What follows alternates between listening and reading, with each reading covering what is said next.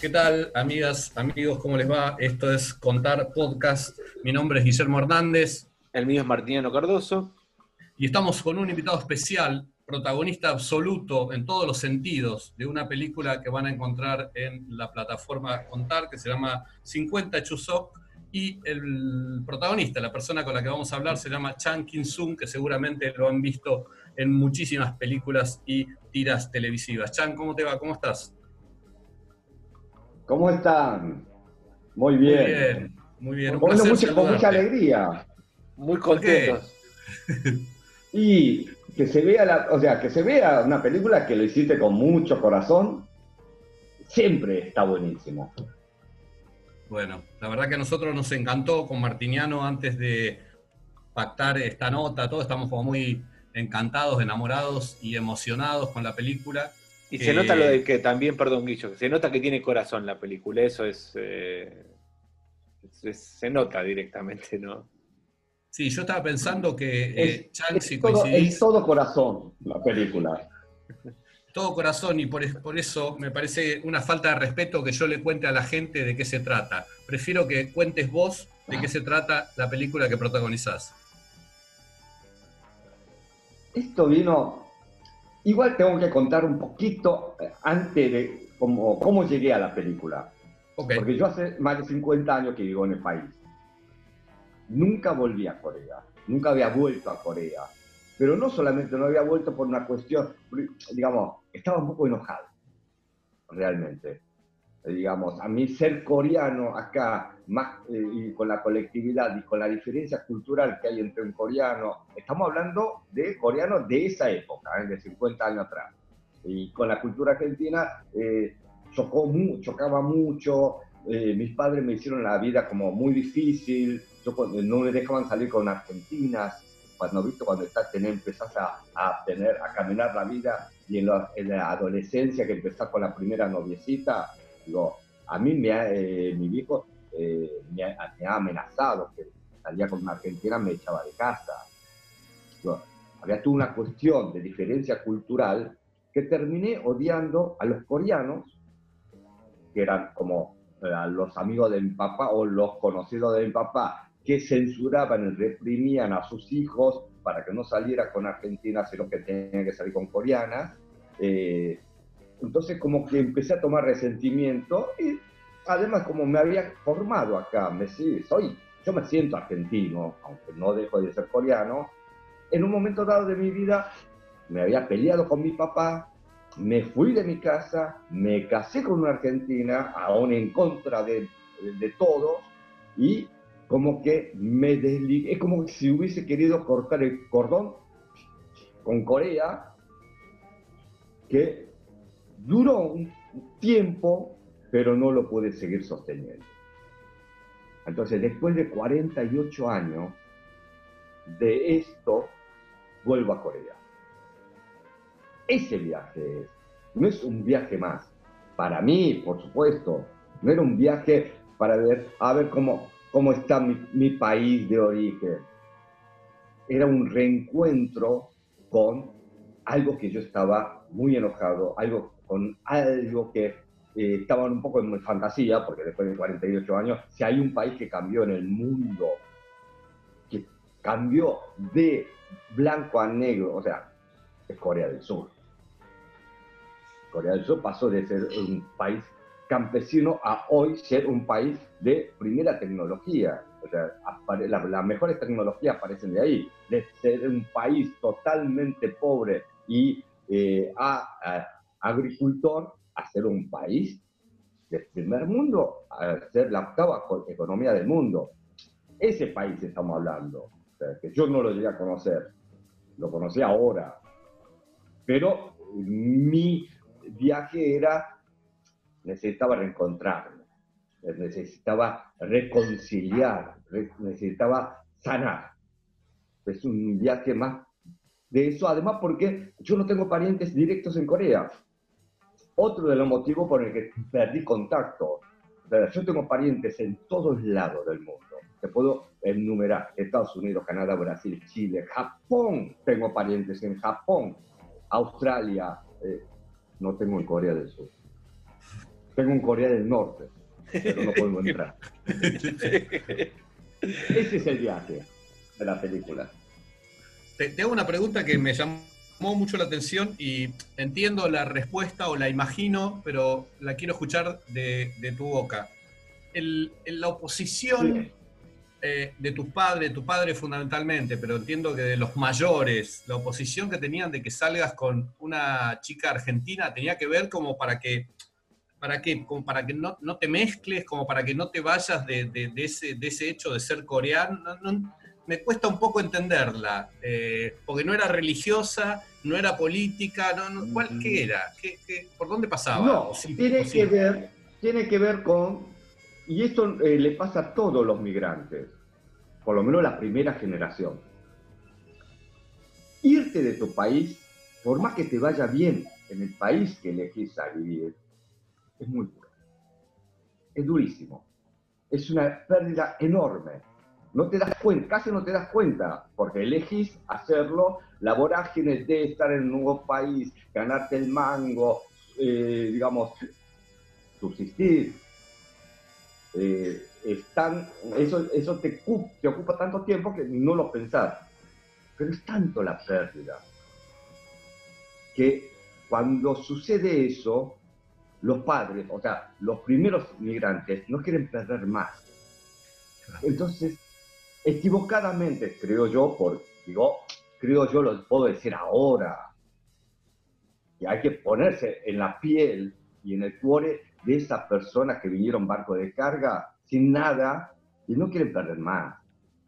Dice, si mis hijos se mezclan, pierden la sangre, pierden el apellido, perdemos, perdemos lo, que, lo que éramos. Con error, lo, digo ahora, ¿eh? para mí están equivocados. Tienen miedo a, a restar y yo me di cuenta con los años que, es sumar, no restar, mezclarnos, juntarnos, compartir, es sumar, no restar. Pero bueno, te das cuenta después. Esto. Okay. No en el momento. Hay que decirle a ese señor, a esa, a esa mujer o a ese hombre que tuvo que dejar todo porque no era por elección, sino había que salir porque si no corrían peligro, como en Corea.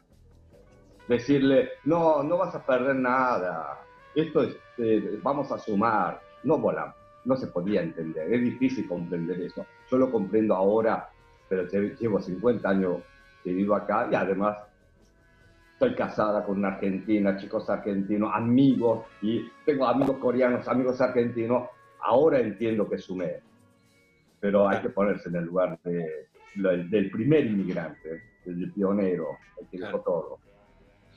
No, Chang, mi pregunta es, ¿cómo, cómo, este, como lo definiste vos, esta película es todo corazón? ¿Cómo pasa este todo corazón a un proyecto cinematográfico? ¿Cómo, es, decís, bueno, eh, este viaje de sanación que yo pretendo hacer, lo quiero hacer arte y quiero hacer una película?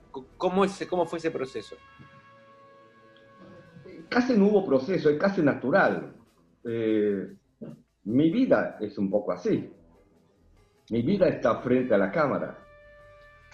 Eh, mi vida, eh, digamos, ponerle profesional, mi oficio es estar frente a la cámara. Y, digamos, tampoco, digo, es un, es un viaje como para... Lo que sí, cuando eh, digo, grabar lo iba a grabar. ¿Quién no se saca fotos? ¿Vos irías a un viaje hasta Corea no llevas una cámara de fotos? Sí, todo el mundo, aunque se dedique o no se dedique a eso. Bueno, eh, para mí era llevar algo para grabar, no solamente fotos, una cámara de video, algo muy cotidiano en mí, en mí y en la gente que me rodea. Lo que nunca pretendí es que sea una película que tuviera difusión o, sinceramente, eh, decía, bueno, esto hay que tener un registro de esto. No sabemos en qué va a terminar. Lo cierto fue eso. Pero como intuía que podría llegar a ser, podría llegar a hacer algo interesante, podría sacar algo interesante de ahí, la llamé a Tamae, amiga. O sea, llamé a una directora de cine. Porque digo, no, vamos, vamos a cubrirnos. Ya que vamos a hacer esto, vamos a cubrirnos. Entonces, llamar a Tamae y, claro, ella tiene otra visión, yo soy actor. Ella es directora. Tiene otra mirada, otra perspectiva de esto. Entonces, digo, esto acá, acá hacemos una película.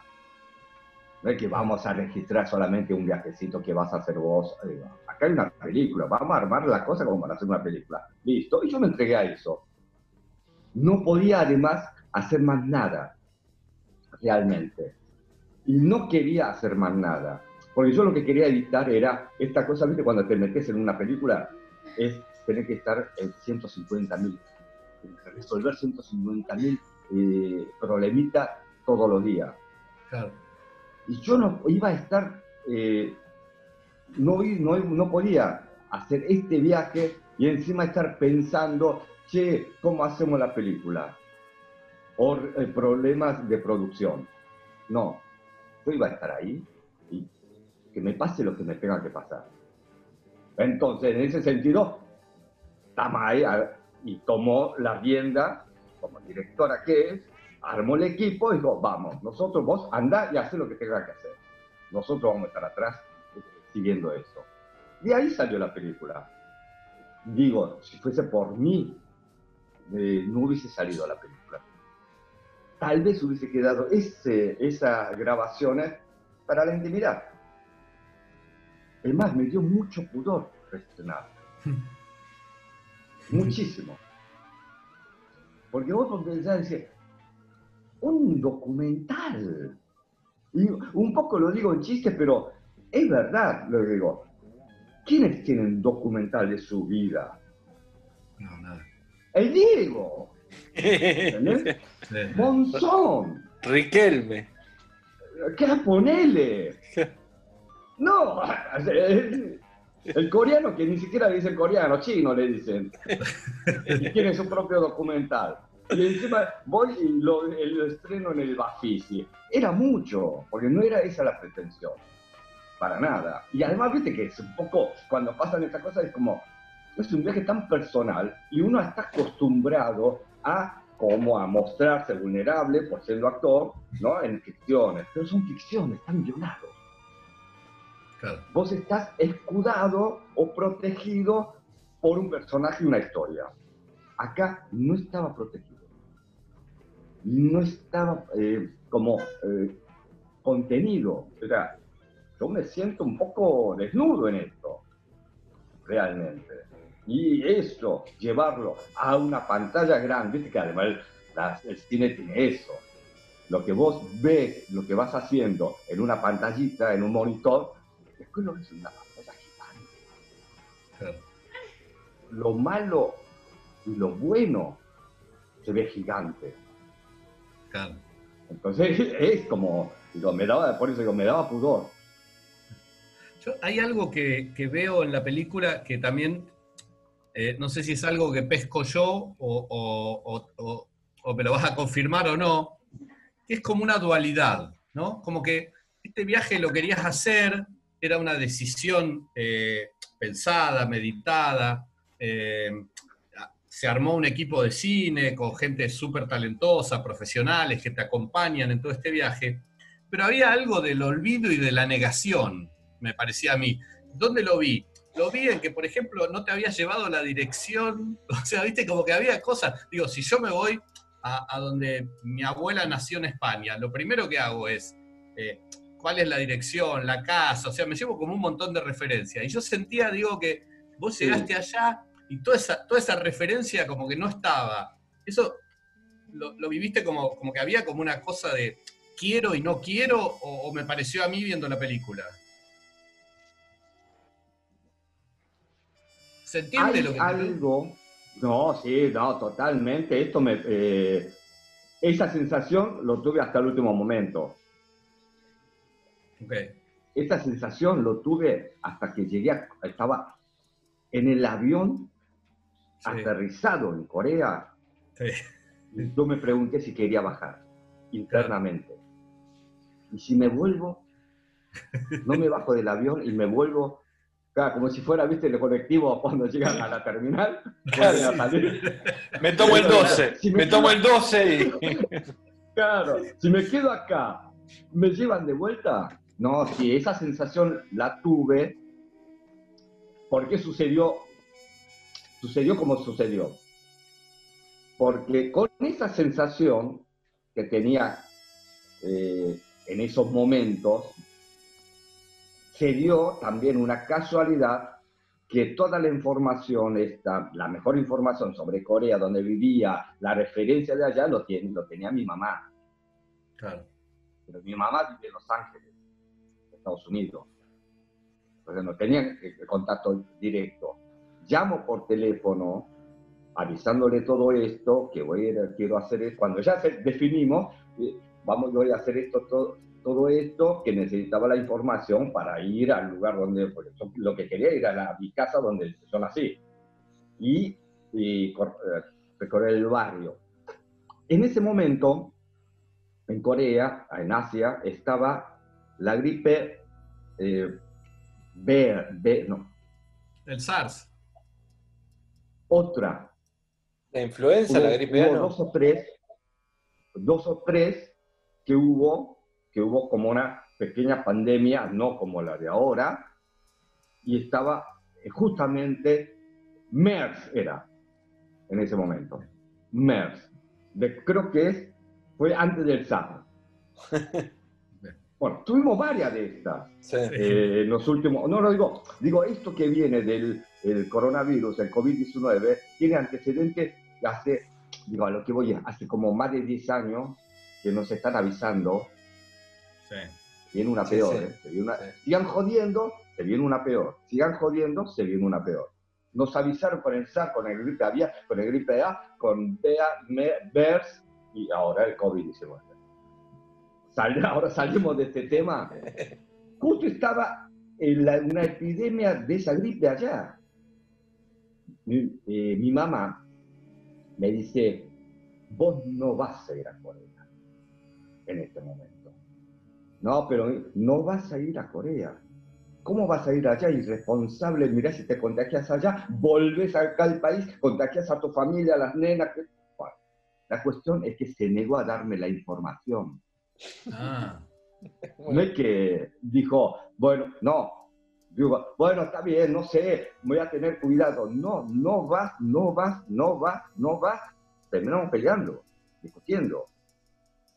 No solamente después entendió, ¿no? Digo, después comprendió, porque en la película, después comprendió, ¿no? Lo del viaje, digo, como me parece que en la película. Sí, pero después, mucho después. Cuando ya estabas allá. No, en ese, en ese, momento era no solamente eso. Yo tengo mis dos hermanas acá, otra hermana en Los Ángeles, a mis dos hermanas, las llama mi mamá para decirle que hagan todo lo posible para impedir ese viaje. que yo no vaya a Corea ni loco. Bueno, llegó el momento del viaje y dije, bueno, me voy para allá. Y cuando ya esté allá, no le va a quedar otra que decirme, darme toda la información necesaria. Bueno, lo que pasa es que no sucedió. Cuando llegué allá, no solamente no me podía ni siquiera comunicar con ella. Y de tiempo corría, corría, y, no, no, me pude comunicar con ella. Y entonces dijimos, bueno, vamos. Vamos a en esa escena que aparece, en el que voy en busca de mi lugar de nacimiento, de mi lugar de origen, sin ninguna información, es vamos y me voy a dar cuenta eh, hay algo que, era muy, difícil. Hay algo que, me di, perdón, ¿eh? Hay algo que me dijiste cuando antes de armar la entrevista que me quedó picando, que está bueno reflexionarlo, que es que me quedé pensando que es cada escena, me dijiste, cada escena de la película es una película en sí misma o una historia en sí misma. Y si vos vas pensando en, son pequeños cortos que hacen un largo, me parece, o sea, o sea la escena de la, despedida de los amigos de acá, el partido de fútbol, eh, la búsqueda de tu lugar, em, vos yendo al, concierto de K-pop, digo, es verdad que es como una, es, un hilo de pequeños cortos que cuentan una historia cada, cada, cada secuencia cuenta una historia que es una historia grande, digamos, ¿no? Claro, lo que pasa es que, bueno, tampoco podíamos profundizar en todos los temas.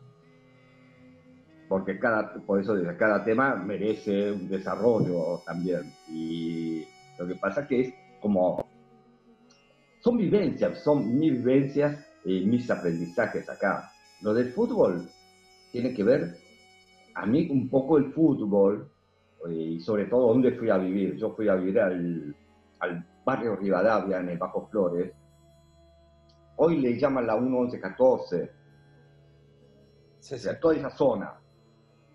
Hoy está súper poblado, pero en ese momento estaba, había muchos descampados. Esto significaba que había todos los días chicos jugando al fútbol, desde la mañana hasta la noche. No paraban. O sea, esos, esos descampados estaban todos los días con fútbol, fútbol y fútbol. Y el hecho de poder participar en, en ese juego me ayudó mucho a hacer amistades. Porque una de las cosas que pasa con el fútbol que no necesitas saber el idioma del país para, para jugar. Es un juego que vos lo que necesitas saber un poco de las, de las reglas de ese juego y sobre todo, lo que yo aprendí es que si le pones mucha garra, eso es, transpirar la camiseta, ¿eh? sos apreciado. Yo, con tal de pertenecer, de integrarme, ah, no sabe lo que corría. Yo corría a todos. Un jugador sacrificado como quién, como No, no, sí. Eras un, Chicho Serna, un Chicho Serna, eras un un jugador así. Sí, podría ser Chicho Serna, pero digo, todavía te puedo asegurar que más que Chicho. El Chicho, el Chapa Suñé. El Chapa Suñé. ¿eh? Pernía. Mouso, todos juntos. No, no, todo. Todo, porque tenía que ganarme la confianza. No sabía hablar, recién llegado, no sabía jugar al fútbol, no conocía el fútbol. No, o sea, ¿qué significa? No, sé, no era habilidoso. Lo que podía hacer era, siempre fui como delgadito y rápido, entonces corría mucho. ¿De qué jugabas? Cuenta, además. qué jugabas, Chan? Yo jugaba en el, medio campo. Puesto eh, sacrificado siempre, ¿no? Digamos. Medio, medio campo de contención. No, medio campo de contención. Era muy eh, rápido y era muy, tenía mucho tiempo, o sea, el timing, lo que se dice. Sí para salir a cruzar a los costados y tirarme a los pies. Entonces cortaba la jugada. Y lo que hacía es, una vez que recuperaba, le daba a él la habilidad que sabía. Claro. Pero, pero también aprendí que era, hasta era más apreciado ese jugador que, te, que corre, que, que transpira, que el habilidoso. ¿eh? Mm. Esto significa que cuando se armaba el equipo, es un mal día, estamos hablando de descampado. Nos juntamos 15 de un lado, 15 del otro, y, y siempre están los líderes, ¿no? Del potrero. Son los que eligen eh, con el pan y queso quién juega para cada lado. Y me di cuenta que siempre me elegían para jugar. No quedaba afuera. Sin saber jugar al fútbol y sin haber tenido noción de lo que es el fútbol, porque en Corea no existía en ese momento. Ahí aprendí que si uno le pone garra, le, das y transpiras, eh, te reconoce. Y está buenísimo ese aprendizaje. ¿eh? Por eso te hiciste bostero, que nosotros aplaudimos al grupo Viesa cuando le pega una patada voladora a un rival. Acá, somos tres de boca, claro. No, pero además no podía ser de otra cosa en el Bajo Flores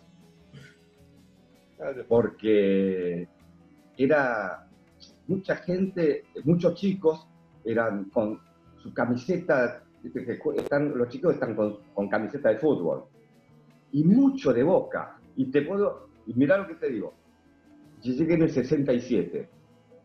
Racing, Racing campeón del mundo. ¿Viste cuando sale alguien, un equipo campeón, aparece, ese año aparece la camiseta de ese equipo. Campeón del mundo, estamos hablando. Bueno, en Bajo Flores había más camiseta de Boca, aún así.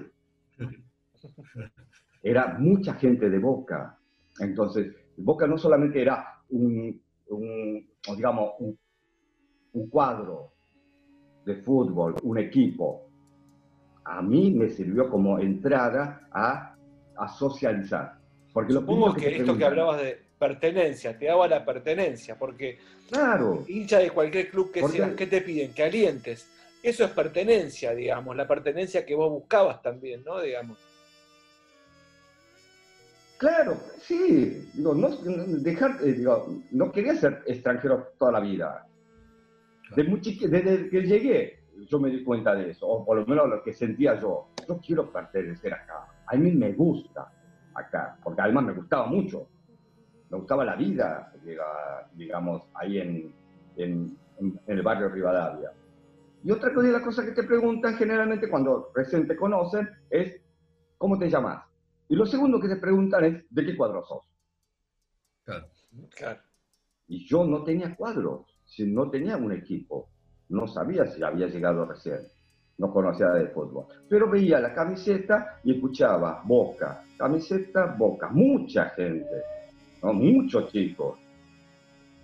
Y un día se me ocurre, así casi tímidamente, ¿cómo te llamas? Chang.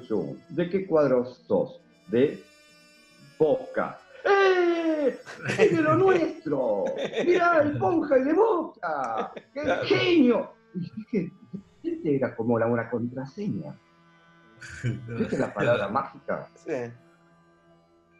Y Chan, ¿cómo te Perdón, ¿eh? Pero ¿y cómo te haces? Eh, vos me dijiste, ¿qué podía hacer si no de boca y peronista? ¿Y cómo te haces peronista? También en ese contexto. lo de pero, lo, lo de peronismo es una cosa increíble. Digo, tan singular también el peronismo. sí, claro. Sí. Increíble la historia del peronismo. Además, eh, creo que es el, único movimiento que va, eh, que va a sobrevivir en este mundo. ¿O no? Sí, sí, sí, sí. Acá 100 años 150 años, 200 años, vamos a seguir hablando del peronismo, cuando todos los otros movimientos hayan quedado en el olvido. No tengo ninguna duda. Es increíble la historia del peronismo en el país. Es eh, Bajo Flores, un barrio totalmente peronista. Donde yo fui a vivir es un barrio donde lo construyó Evita. Y era una época económicamente buena. ¿Qué significa? Yo recuerdo que la gente en el barrio, no todos tenían trabajo fijo, muchos hacían changa y vivían muy bien. O sea, económicamente estable. Políticamente, es tremenda. Yo, yo llegué con Onganía, con el gobierno de Onganía. ¿Qué significa? Gobierno militar. No, Perón estaba prohibido. No el peronismo no podían nombrar a Perón directamente, hasta el punto de la prohibición. Pero sin embargo, los chicos en el barrio cantaban que, por eso digo, son esas cosas que uno va eh, como encendiendo como preguntas. Mira cómo cantaban los chicos. Somos los muchachos, pero no lo podemos decir. Todos unidos triunfaremos. Yo me preguntaba, ¿qué carajo es todo esto? ¿No? ¿Qué carajo es el peronismo? No, no tenía historia, no tengo herencia, ni papá menos. No llegué a conocer a Perón. O sea, lo conocí después cuando volvió. Pero esa, historia era también según como te lo contaran. Pero eh, ya creciendo ahí, entendiendo, entendiendo mejor el idioma, eh, conversando, ¿no? Ahí empieza a aparecer lo que hizo Perón, lo que hizo Evita, lo, digamos. Además, donde, el barrio donde yo estaba viviendo, en el que me recibieron con un afecto y con un respeto a un coreano que vinieron, viste, en un barco. Éramos uno más en el colegio, en el barrio. Digo, esa gente era peronista. digo, a mí me gustan estas personas, me llevo muy bien, me parecen geniales, eh, tipos laburantes, honestos, divertidos, eh, contenedores, eh, respetuosos. Por respeto, me dice peronista. Por respeto a esas personas, a esa gente y al país donde me, me, me cobijó con tanto amor, ¿cómo no me voy a hacer peronista? Después, bueno, empezás a, ver la doctrina, a leer historia, de todo, y hoy, que es complejo el peronismo. Sí, sí, sí, es un movimiento complejo. Pero el, sentimiento es esa. Tengo una, tengo una pregunta, te llevo de nuevo a, la película. Eh, estamos hablando con Chang Kim-sung, protagonista de 50 Chusok, una película que habla de su vida. Digo, porque nosotros damos por sentado un montón de cosas y la gente que nos está escuchando por ahí no. Claro. Eh, es un, viaje, un retorno al, después de cuarenta y pico, 48 años, un viaje, un retorno al país en donde nació. Tengo una pregunta, me, me genera mucha curiosidad saber qué pasó con tu familia paterna cuando vio la película, cuando vio tu emoción ahí, cuando, cuando vio todo, digamos.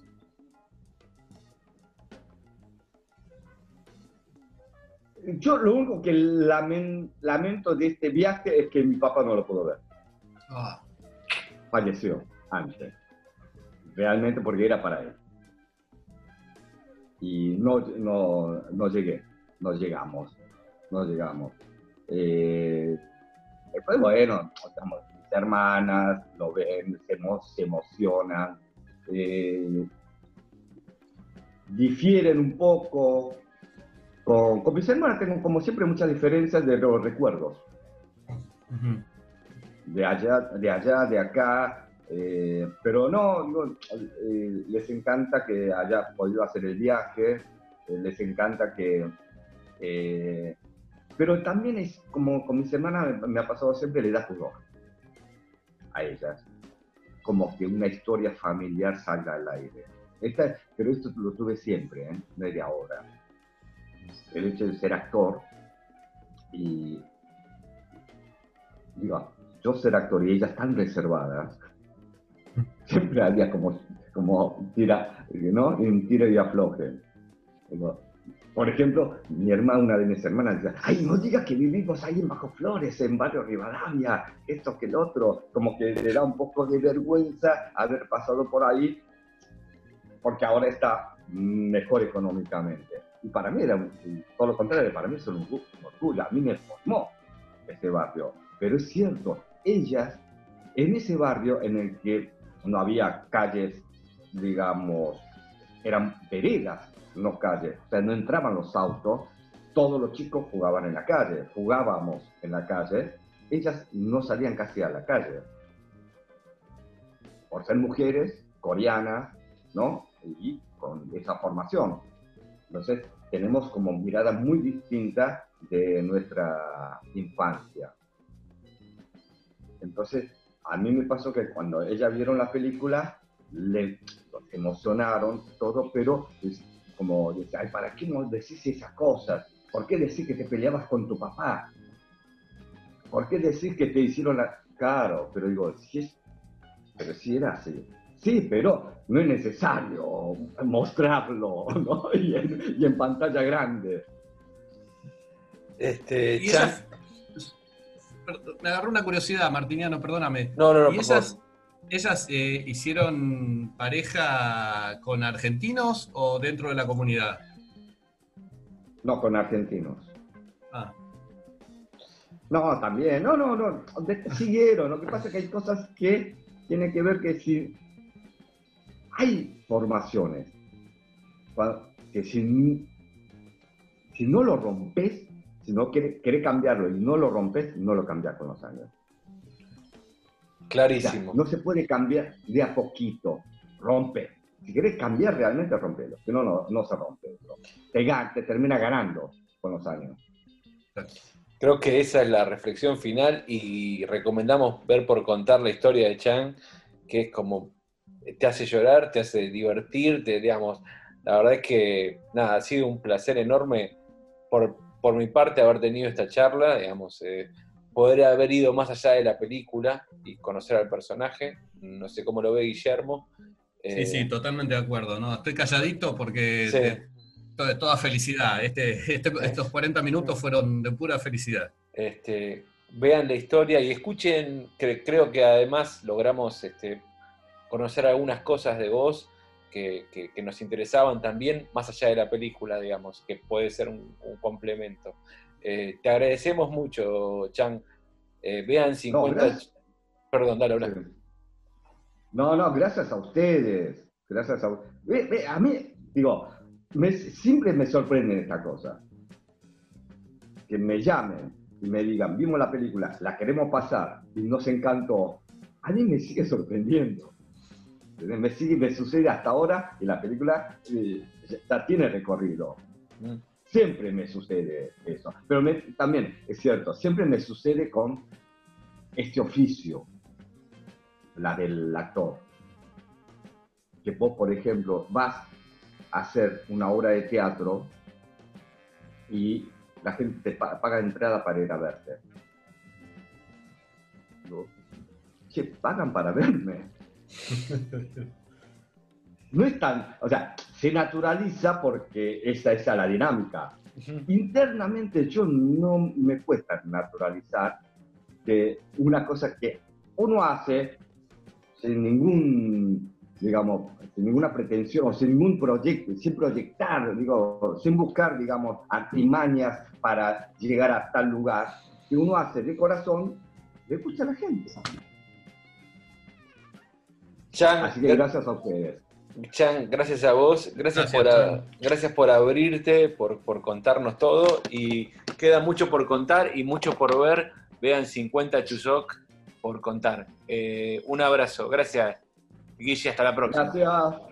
Chao, hasta la próxima. Chao, Chan, un gusto verte. Chao, adiós. Chao.